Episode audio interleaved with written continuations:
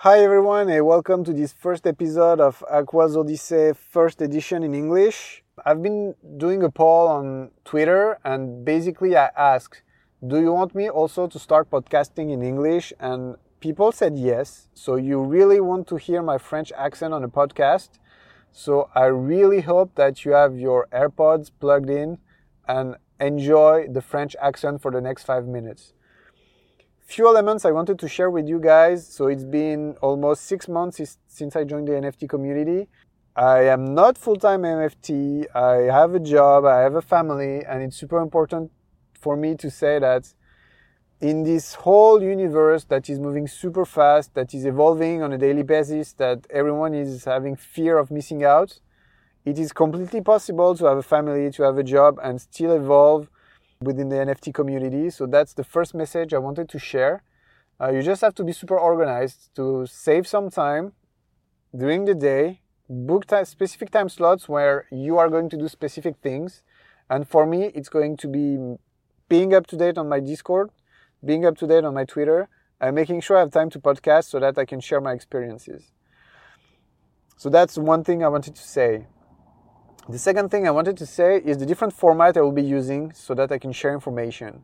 The first one is this podcast, and it's going to be in French and English. You can identify the English one with the EN in the title and the French version with FR.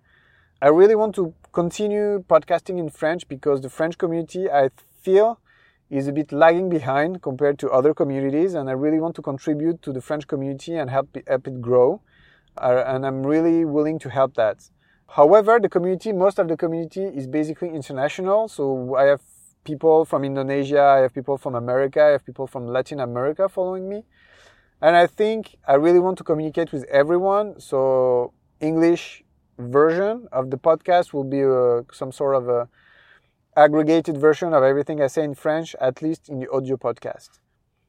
Second thing I'll be sharing is YouTube videos. So this is very dedicated to the French community. It's going to be mostly tutorials. So there are tons of tutorials in English. So I don't need to make specific tutorials in English. How to set up a Coinbase account, how to set up your ledger. And the good thing is on YouTube, I can upload a video in French and Google is going to automatically translate the subtitles I make in French in English. So what I will do is I will make sure that on every video I make on YouTube, it, there will be an English subtitle version available so that you can, if you want, have a look at my tutorials. Even though to find them as the title is going to be in French, I don't know if the title is going to be translated also. So that's another conversation. But if you want, you can have a look at the YouTube channel. I'm going to launch it, I think, next week. As soon as I have more videos to upload and I have banners and so on and logo, whatever.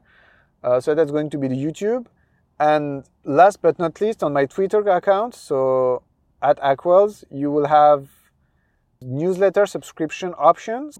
Twitter acquired a company called Revue, and Revue seems to be a newsletter tool. So I don't know, I just clicked on the button and said, okay, let's start a newsletter. So you will have a newsletter that this one's going to be in English.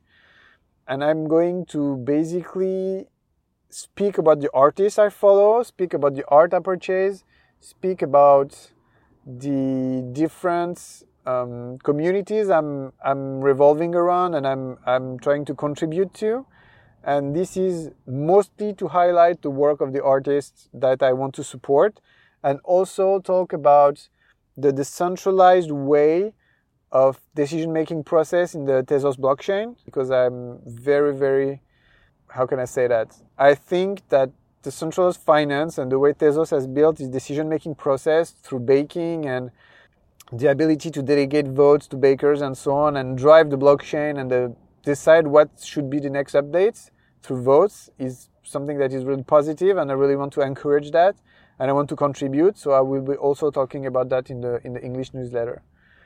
So that's the three elements uh, I have. So it's going to be the podcast, French English, the YouTube channel, mostly French and tutorials, plus English subtitle, and the Twitter plus the Revue subscription option. And that's pretty much what I will be doing. This is me. This is my accent. I think you need to bear with me. I'm teaching in English, and uh, my students sometimes have a hard time figuring out exactly what I want to say. So if there is anything I say that you think is offensive or you think that is not appropriate, try to think about maybe what I'm trying to say is not what you heard. Maybe what I'm trying to say is just that I'm using a French word instead of an English word or misinterpret a word.